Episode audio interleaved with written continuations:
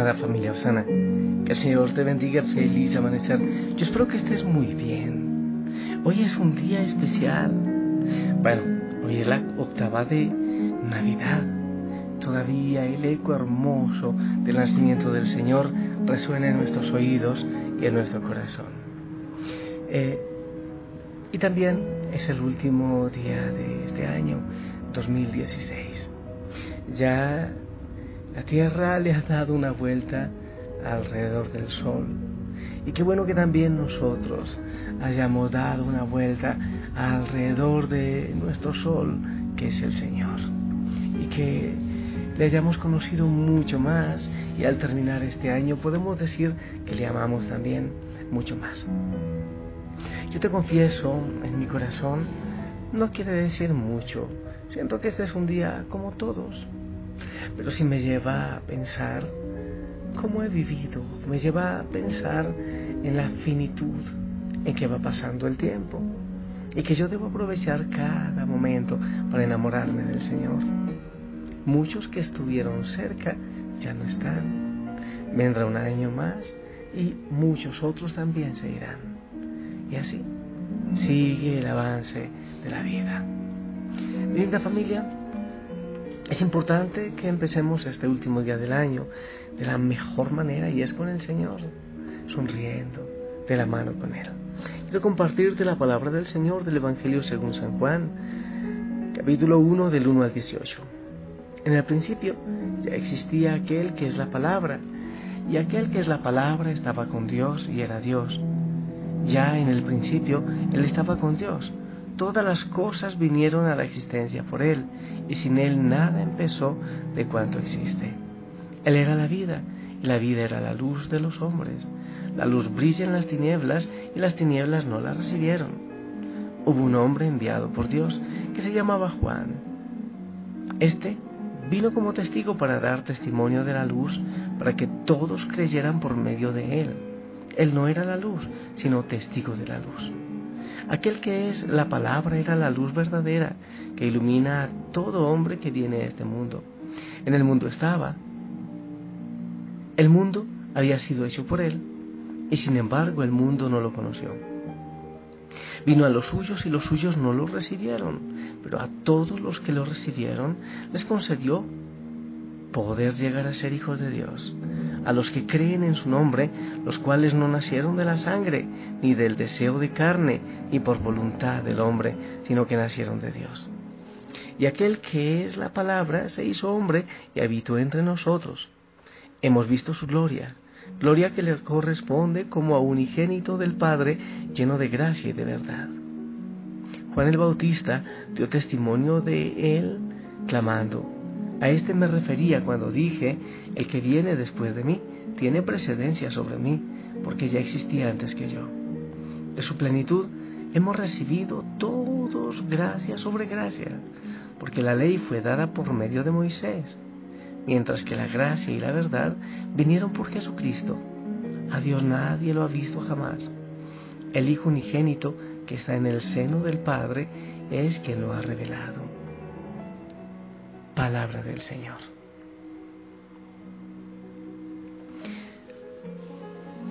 Familia, en lo que decíamos al inicio, analizar cómo hemos vivido este año en la cercanía del Señor. Si realmente nos hemos parecido más a Él y si hemos logrado amarle y entregarnos mucho más. Eso es lo que debemos meditar en este último día del año. Y tomando la palabra del Señor, es tan rico este, ese texto de San Juan. El prólogo de San Juan es un poema precioso, es un canto al Señor. Y para comprenderlo hay que estudiar demasiado y profundizar. Pero solo quiero tomar una parte de esta palabra para que analicemos. Dice Vino a los suyos y los suyos no lo recibieron.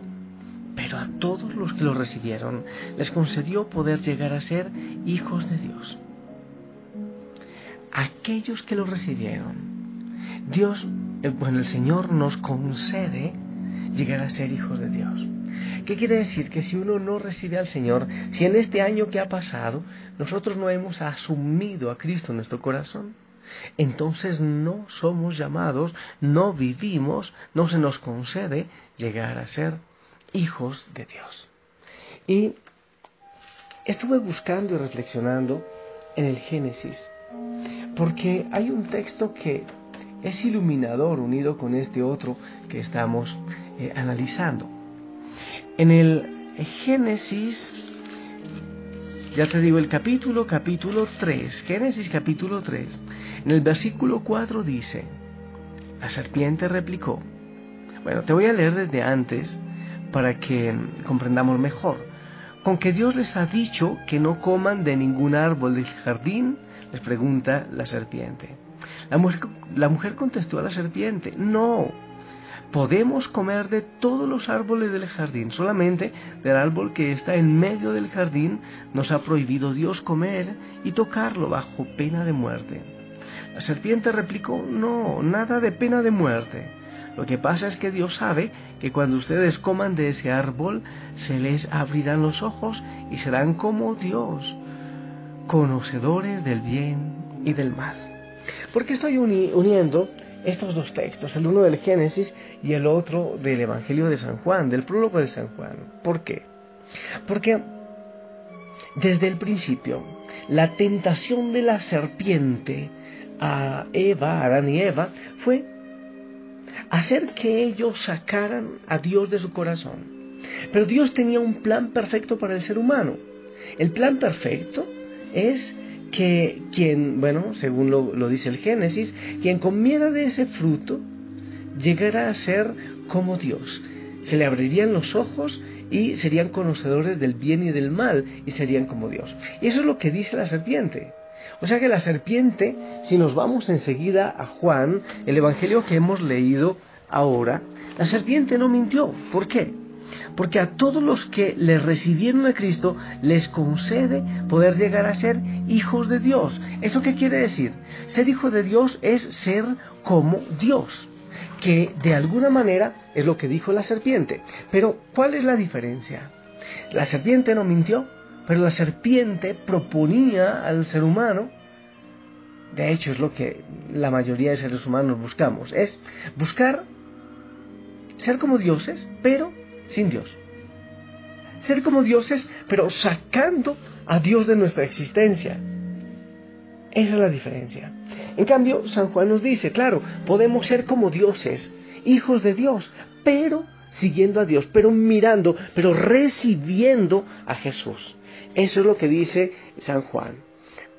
Vino a los suyos y no lo recibieron, pero a todos los que lo recibieron les concedió poder llegar a ser hijos de Dios. Este año, ¿tú cómo has luchado? A ver, ¿has querido ser como Dios, pero sin Dios? Como la serpiente tentó a Adán y Eva. O tú buscas ser hijo de Dios mediante la recepción, mediante la entrega de tu vida y de tu corazón al Señor. ¿Cuál de los dos has escogido en el año que termina? Bueno, eso te queda para analizarlo. Y si has eh, buscado hacer muchas cosas, ser el diosesillo de tu familia, ser el diosesillo de tu trabajo, ser el diosesillo de lo que haces, de tu entorno, sacando a Dios de tu vida, pues entonces tienes un reto, porque sabes que aquellos que no lo reciben en su corazón no pueden parecerse a Él, no pueden ser hijos de Dios, no pueden ser como Dios. Solo cuando le abrimos al Señor nuestro corazón, solo cuando lo recibimos, podremos recibir esa herencia y ser como hijos de Dios. ¿No te parece hermoso a ti? Sí, es muy bonito.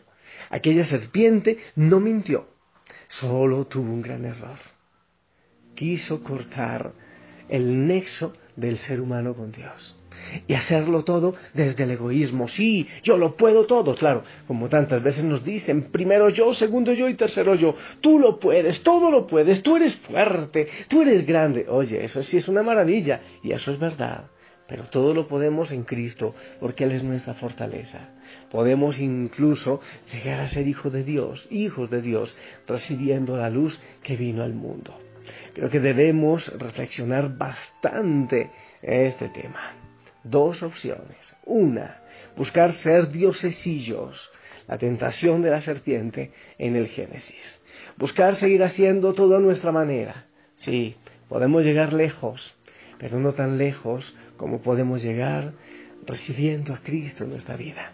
Si no lo has hecho en el año que termina, pues yo te invito a que el propósito principal, antes de la dieta, antes del ejercicio, ahora sí voy a hacer deporte, ahora sí, antes de eso, es Cristo. Porque es posible que todos los otros planes quieran llevarte a la tentación de la serpiente, a ser grande, hermoso y poderoso, pero dejando a Dios a un lado. El primer propósito que debes hacer, si es que vas a hacer hoy un propósito que casi nunca se cumple, pero genial si lo haces y lo cumples, tiene que ver con Cristo. Tiene, tiene, que ver con recibirlo a Él, tiene que ver con empezar un año que para muchos puede ser nuestro último año, no lo sabemos, eso depende del Señor, pero que la meta principal sea él, ya que Él llegue a nuestro corazón. Entonces, qué maravilla. Si hoy tomas un lapicero, tu agenda o un papel y haces un propósito, pero un propósito de cristificación, un propósito de orar más, un propósito de tener el centenario, el tono de presencia, un propósito de tener tu rincón secreto, un propósito de santidad, un propósito de Eucaristía, de confesión, un propósito de conversión. Eso es lo primero, lo demás vendrá por añadidura. Primero es el Señor, lo demás irá llegando. Qué bueno que lo escribas, este es mi propósito. Y ya te he repetido de esas tonteras, de que las uvitas, de que el huevo, eh, de que voy a saltar las escalitas para viajar. ¿Tú crees en Cristo? ¿Tú crees que las tonteras tienen más poder que Cristo? que voy a dar, oye, son locos, se les corre el techo definitivamente, corriendo como locos con una maleta por la calle. Eso es absolutamente ridículo. Que tu propósito sea Cristo y Él te lo puede dar todo. Lo demás vendrá por añadidura. Se termina un año, pero continúa la vida con Cristo. Eso es lo fundamental. Propósito principal, Señor. Y si estamos contigo, la vida continúa y siempre en bendición y siempre en gozo. Y los que han tenido dolor, Ah, dejar que Cristo poco a poco vaya llenando nuestro corazón. Otro año que queda atrás, mil momentos que recordar. Otro año,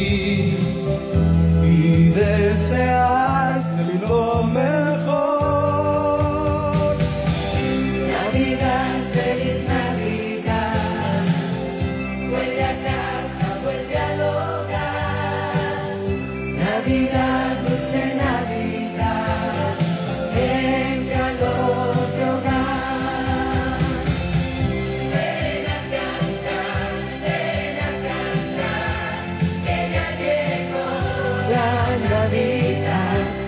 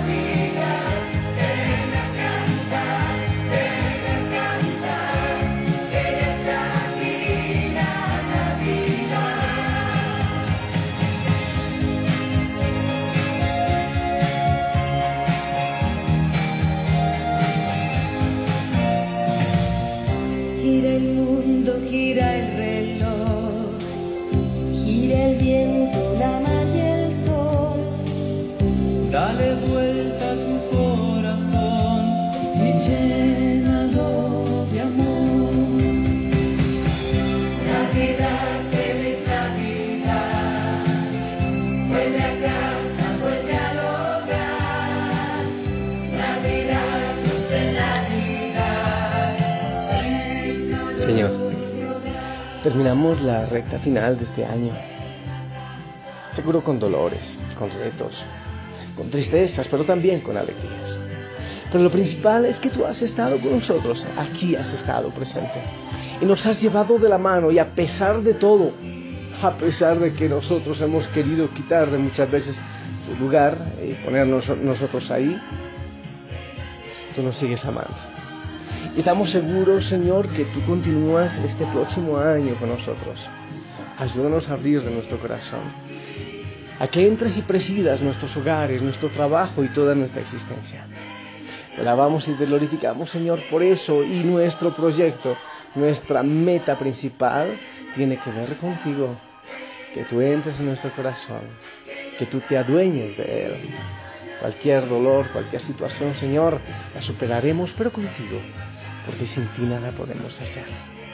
Y te pido, mi amado Jesús, que bendigas en esta recta final a cada hijo, a cada hija, Osara, y que el próximo año podamos crecer mucho más en santidad y que tú ocupes el primer lugar en nuestra vida. Bendícelo, Señor, a todos. Te pido, Señor, que nos cubras a todos con tu sangre, en el nombre del Padre, del Hijo y del Espíritu Santo. Amén. Familia, esperamos tu bendición.